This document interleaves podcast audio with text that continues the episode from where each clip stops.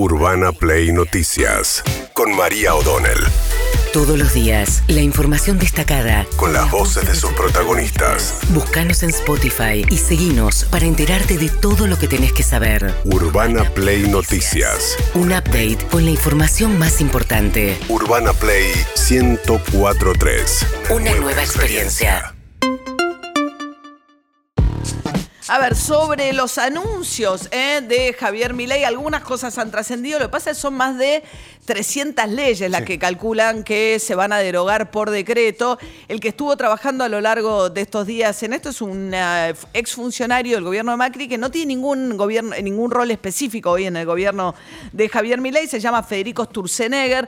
Era parte de los equipos de campaña de Patricia Burri. Se viralizó un video que, que algunos creen que es actual, pero se lo ve a él con dos pilas muy grandes, como si fuese una pila de mínimo tres resmas de papel, ¿no? Una arriba de la otra, donde dice, estas son todas las leyes que se derogan y estas son todas las leyes que se modifican. Eso era cuando él trabajaba para los equipos de Patricia Burrich. El video eh, es así. Primera columna, leyes que se derogan, más o menos 300 leyes. Acá mira, así que esas son todas leyes que se derogan. Bueno, obviamente, si se quiere hacer, ¿no? Y después acá tenemos el pilón de las leyes que se modifican. ¿Eh? Así que acá está por, por temática, cada uno de los temas. Entonces el primer artículo son los que se derogan, que es, que es la pila esta que está acá al lado. Y después ya empiezan las modificaciones ley por ley. Ok, y que es básicamente un cambio en todas las leyes de Argentina que tienen privilegios, que tiene la estructura de status quo. ¿Eh? Así que bueno, acá está el, acá está el trabajo. Terminado. Bueno, en un solo decreto eh, de 300 páginas, pero un solo decreto, solamente pretenden derogar todo este cuerpo de leyes. De hecho, le dio un like Javier Milei en su cuenta de Twitter o de X, donde dice que hoy es el día en el cual se determinan los piquetes, se desregula toda la economía y se desalojan los piquetes, ¿no? Estos es los anuncios que hace el propio Javier Milei y le dio un like a otros, este, a otros este, em, tweets. tweets donde ya no sé cómo llamarlo, X sería. Sí, yo le sigo diciendo tweets. Bueno, unos tweets donde anticipan que entre las leyes que se derogan está la ley de alquileres, ¿eh? la ley de alquileres, la ley de góndolas, la ley de abastecimiento, modificaciones de temas laborales. Ayer Federico Sturzenegger participó de la cena Fundación Libertad. Es una fundación en realidad vargallosa, suena muy actual para nosotros porque el uso de la palabra libertad de mi ley, pero es una fundación donde está muy activo Mauricio Macri, el, el, escritor peruano y ex presidente Mario Vargallosa. Va, no llegó a ser presidente. Eh, no, no llegó a ser el presidente. candidato a la presidencia Mario Vargallosa, etcétera. Bueno, en un eh, mensaje, en una videollamada, Federico Sturzenegger anticipó un poco de qué va el anuncio de hoy de Javier Milei. Nosotros hace un año y medio habíamos empezado con Patricia Bullrich un proyecto ¿no? para ir eh, identificando toda esta maleza, todas estas dificultades que presenta nuestro sistema legal para poder de alguna manera hacer ese desmalezamiento. Y es un poquito la, tarea en la que estamos. Estamos buscando los distintos instrumentos legislativos por los cuales este proyecto se puede llevar a cabo, este desmalezamiento se puede llevar a cabo y creo que de, ser exitoso nos daría mucho más libertad y con la libertad, como siempre he dicho la Fundación Libertad, eh, viene el progreso.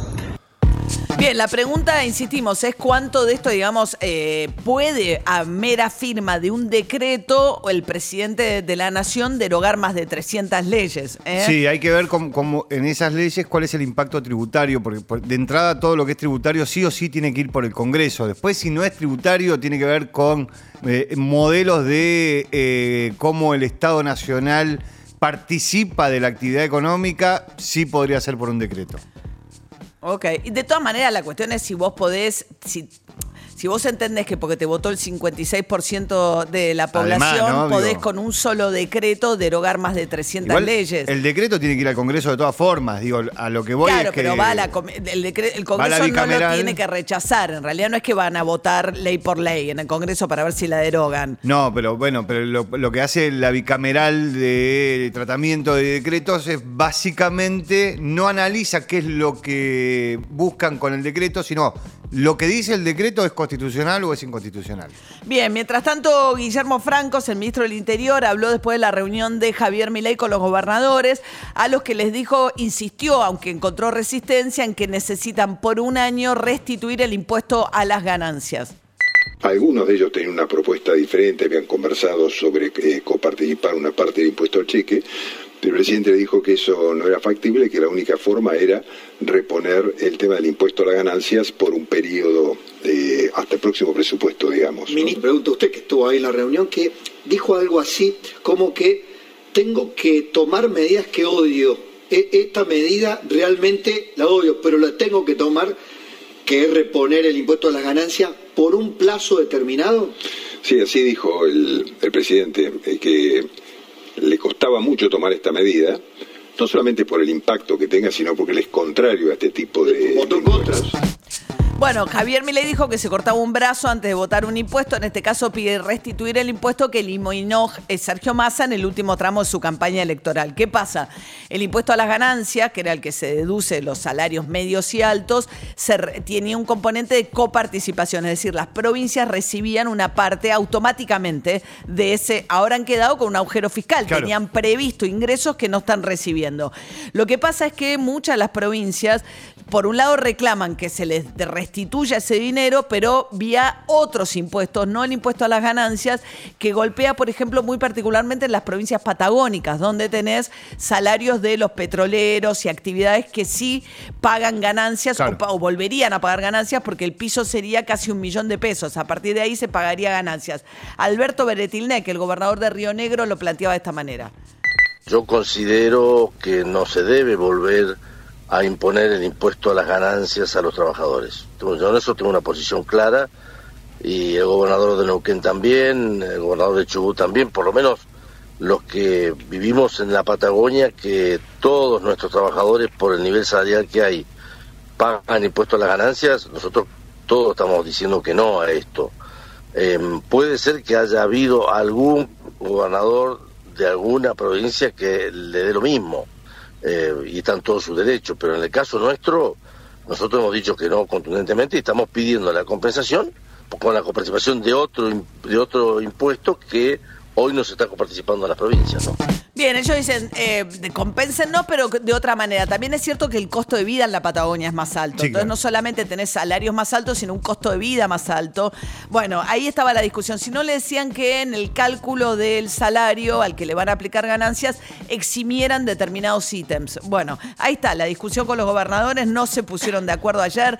Ocho gobernadores peronistas al salir de la reunión sacaron un comunicado con Axel Kisilov a la cabeza diciendo que no están de acuerdo con el reingreso de ganancias. También se despegó Axel Kisilov del protocolo que debuta hoy con la marcha del, este, del Polo Obrero convocada a las 4 de la tarde desde el Congreso y desde el obelisco hacia Plaza de Mayo. Eh, Carlos Bianco, el ministro de Gobierno de Kisilov, dijo que la provincia no aplica el protocolo. A nosotros no nos han solicitado que apliquemos el protocolo, no vamos a aplicar ese protocolo porque no estamos de acuerdo con las disposiciones de ese protocolo que, entre otras cosas, creo que eh, criminaliza en cierto sentido la protesta. Eh, obviamente que las protestas tienen que ser con cierto orden, pero me parece que lo que se ha hecho eh, sobrepasa eh, un límite que hemos tenido durante todos estos años de, de- de democracia. Bien, eh, criminaliza la protesta, esa es la posición que tiene la provincia de Buenos Aires, mientras que hoy debuta el protocolo, como les contábamos, Javier Milei también le dio like, es decir, que le puso me gusta a unos tweets donde se habla de que los camiones hidrantes van a dejar, le van a dar un baño a los dirigentes de la izquierda que hoy marchen. ¿Por qué? Porque hoy van a establecer un operativo para tratar de impedir que haya corte de calle. Si bien las columnas tienen previsto avanzar por Diagonal Norte y por eh, Avenida de Mayo, eh, Patricia Burrich, a través además de, una, eh, de, un, de un mensaje grabado que ya se escucha esta mañana en las estaciones de trenes, alertando que está prohibido cortar calles y que además quienes corten calles van a ser penalizados en caso de tener planes sociales con la quita de esos planes. Ayer el vocero Manuel Adorni habló de una línea que habilitaron para denuncias de supuestos beneficiarios de esos planes sociales para que denuncien si son intimidados y obligados por las organizaciones sociales a marchar. En la línea 134, que ya hemos recibido hasta este momento 4.310 denuncias y que estamos recibiendo a razón de 300 denuncias por hora. Eh, las únicas personas que pueden perder las ayudas del Estado son aquellas que infrinjan y rompan la ley, que corten la calle o que cometan actos de violencia. Bien, eh, la ciudad de Buenos Aires sacó ayer también una serie de eh, consideraciones en las que iguales incluye la prohibición, lo que pasa es que no pueden aplicarla, de marchar con niños, de llevar menores de edad a las protestas. Mientras tanto, Rubén El Pollo Sobrero, dirigente ferroviario de la fraternidad, recordando que en realidad esta marcha eh, tiene que ver con recordar este, la represión del 19 y 20 de diciembre que termina con la caída de Fernando de la Rúa y 36 muertos por la represión. Esto decía el Pollo Sobrero. Que lo que quiere el gobierno con todas estas amenazas que está haciendo es tratar de hacer pasar un ajuste y que la gente no proteste. Que yo sepa hasta ahora, creo que todavía el estado de sitio no fue declarado.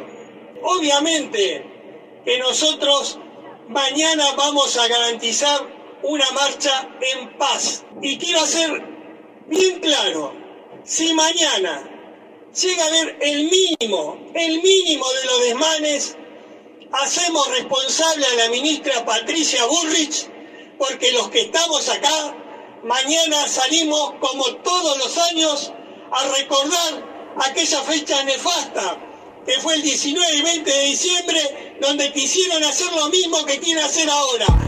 Bueno, esto decía ayer, ¿no? El pollo sobrero eh, sobre lo que puede pasar hoy en la ciudad de Buenos Aires. Mientras tanto, Iván Zafar es hijo de Valeria Rodríguez, que es concejala por la libertad de avanza en Bahía Blanca, una ciudad atravesada, todavía muy afectada, porque además hoy se esperan fuertes lluvias en Bahía Blanca.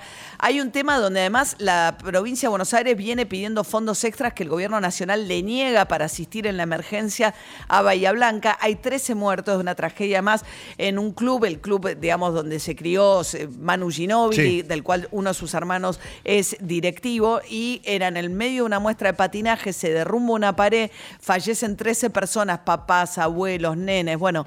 Y eh, Manu Ginóbili, ustedes saben que, eh, se los comentábamos ayer, eh, puso una, en marcha una, cadena de solidaridad dando a conocer un alias para quien quisiera hacer un aporte económico para ayudar a paliar la situación.